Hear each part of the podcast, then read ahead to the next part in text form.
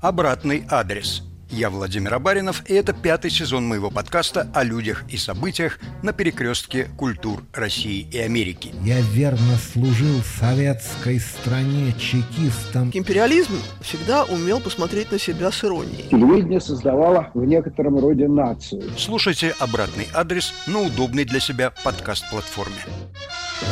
thank you